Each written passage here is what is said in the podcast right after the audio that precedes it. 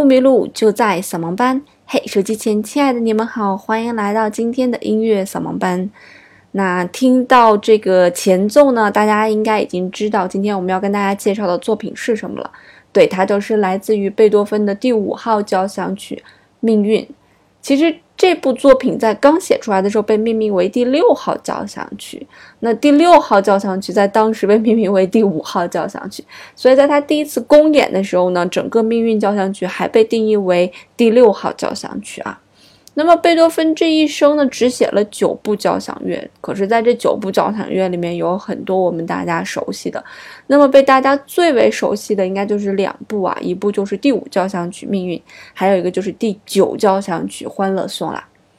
那《命运交响曲》呢，分为四个乐章啊，那每个乐章大概是在七分钟左右啊，所以四个乐章演奏下来大概在半个小时到四十分钟之间。啊，那第一乐章是被我们大家最为熟知的一个乐章，所以我们今天就只跟大家来聆听第一乐章啊。那贝多芬的这首交响曲呢，一共历经了四年的时间去创作，大概是从一八零四年一直到一八零八年。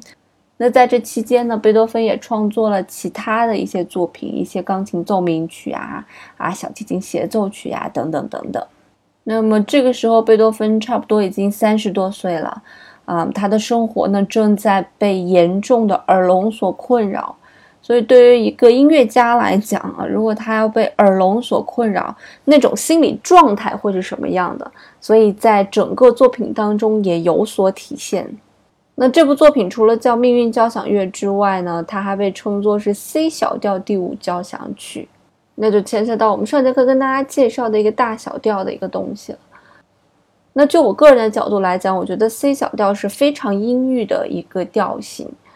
贝多芬在最开始创作《命运交响乐》的时候，他拿出来的前四个音就是选自了 C 小调最重要的那个到降咪骚三个音当中的两个音，就是啊骚骚骚降咪。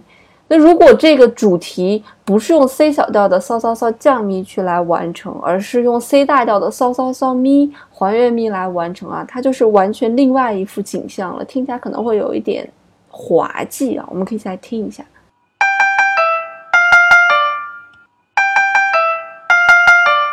是不是听起来给你感觉怪怪的，完全没有那种庄严肃穆的感觉？所以调性对乐曲的影响真的是非常的大。那在刚才演奏的八个音里面呢，我只改了一个音，就是骚骚骚咪那个咪，我把它最有特点的降咪改成了咪，所以让你听起来觉得特别的奇怪。那有一些资料在讲说，贝多芬他其实特别喜欢用这个 C 小调来去创作音乐。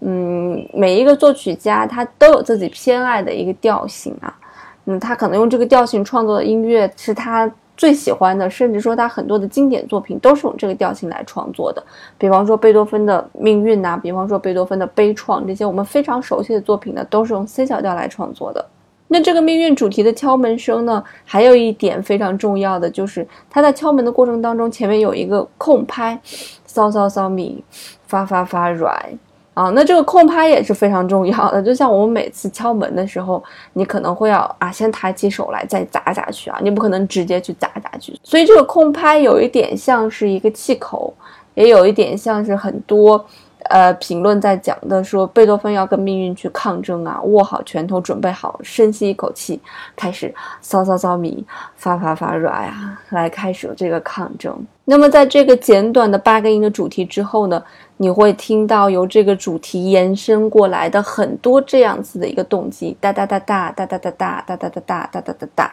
整个都蔓延在第一个乐章。比方说，我们紧接着就要听接下来的片段的时候，你会发现。弦乐一直在不断的重复强化、重复强化、重复强化这几个音，包括低音鼓在进来的时候，你仔细去听都是大大大大的声音啊，到了一个乐曲的一个小高潮。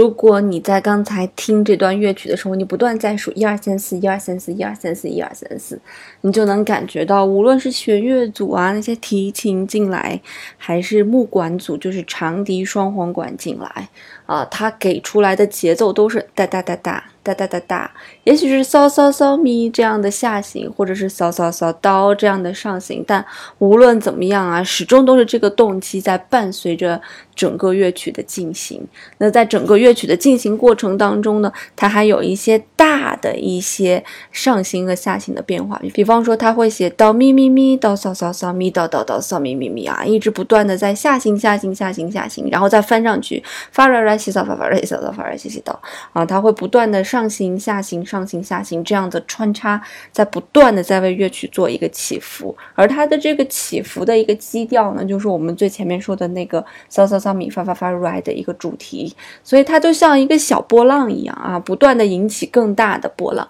它会在里面叠加叠加叠加。那直到我们听到这一段的最后几个音啊，由圆号吹出来这么几个音，哒哒哒哒哒哒啊，吹出来了这么几个音，所以这几个音其实在前面哒哒哒哒啊，也是我们的主题在线的几个音。那不过后面几个音是它做了一个延伸，它为什么要把所有的乐器在这一个时间戛然而止呢？只引出来一个圆号，吹出来这样一个旋律呢？那就是因为它马上就要进行一个改变了，这个改变是什么呢？让我们一起来听接下来的段落，你先来感受一下。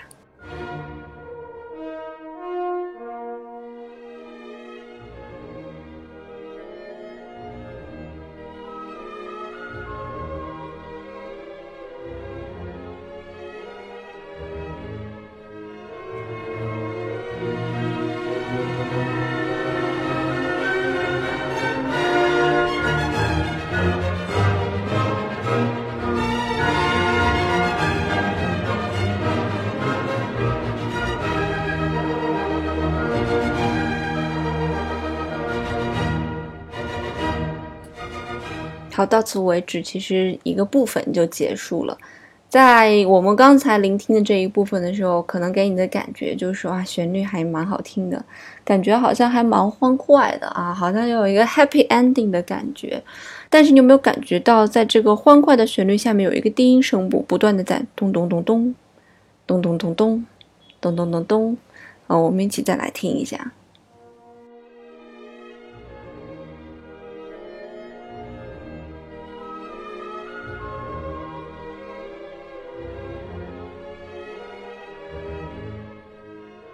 其实，如果你要听到这里的话，并且你在我讲之前就已经听出来了这些道道的话，我觉得你是对音乐鉴赏是有一定的能力的。其实听到这里就能听到贝多芬个性当中非常精髓的一个点呢。我觉得这一个点也是伴随了贝多芬一生，包括他的一些创作当中也能感受到。当然，这是我个人的一个感受啊。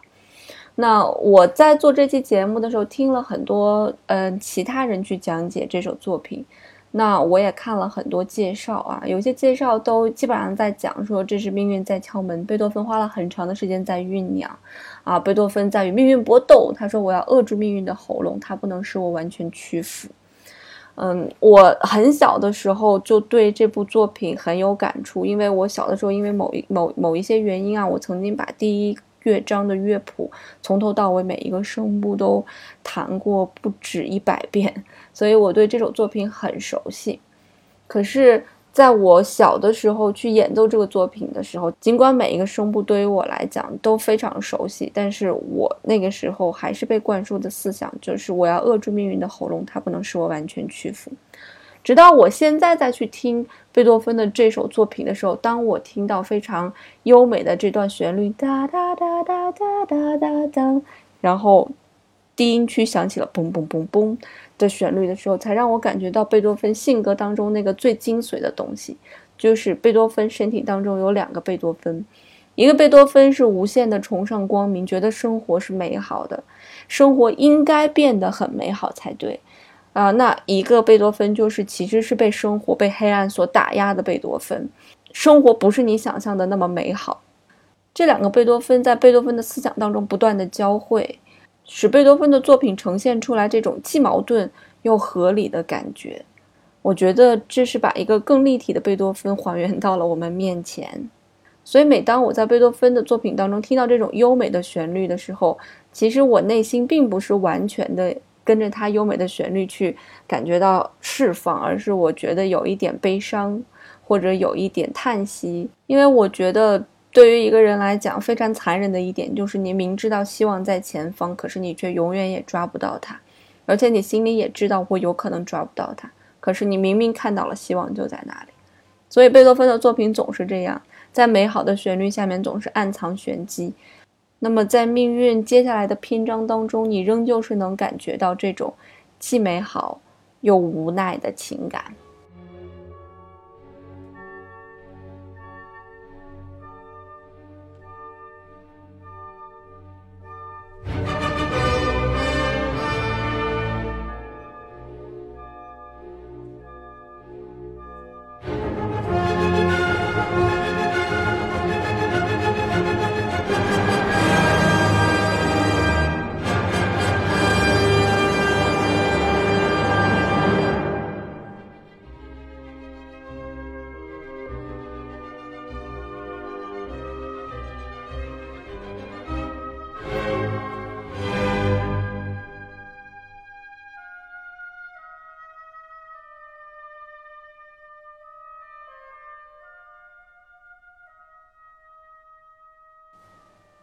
在又一次的弦乐和木管组的对话当中呢，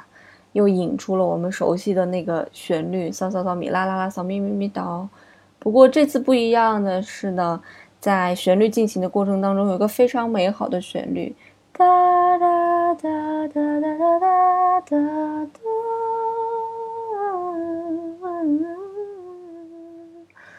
这是由双簧管演奏的一段。很简短的旋律啊，从所有乐器在演奏命运主题的时候就跟随着一起，嗯，在进行，直到所有乐器戛然而止的时候，由双簧管演奏出来了一个小节，非常简短但又十分美好的一段旋律。双簧管被誉为是全世界最好听的一个声音啊，那么由这个特别具有说话魅力的声音。来把贝多芬内心独白当中的那片美好告诉你啊，生活是这样美好的。那真的如贝多芬想象当中的这般美好吗？这只是暴风雨前的那片刻的平静罢了。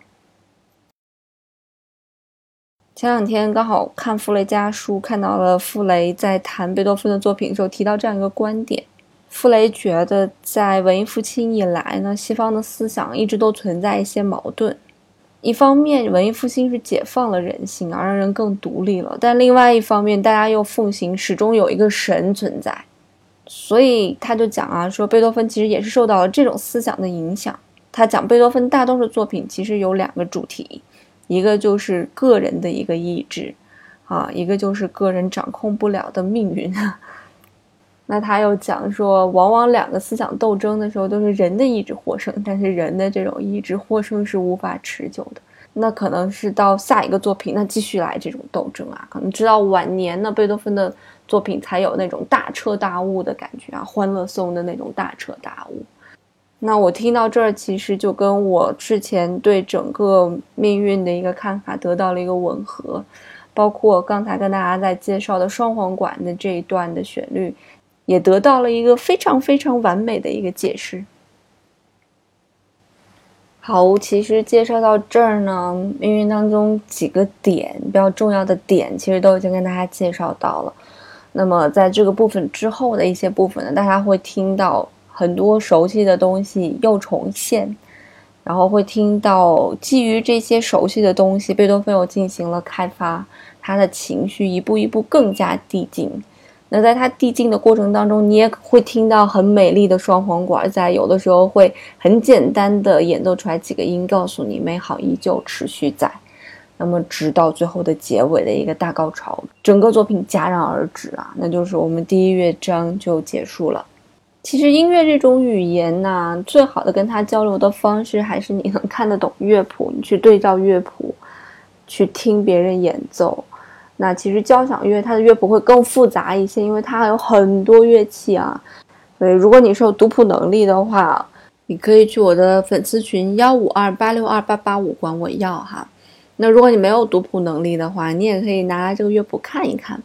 就是你来感受一下看乐谱是一种什么样的感觉啊？你会看见很多小蝌蚪都是相似的，然后那其实就是它的一些主题的不断重复。那在节目的最后呢，我们完整的欣赏一下《命运交响曲》的第一乐章。那我选取的版本是由卡拉扬指挥的版本。我建议大家可以多听几遍这首作品，因为它篇幅比较长，在你多听几遍的过程当中，你可能才会有更深的感悟。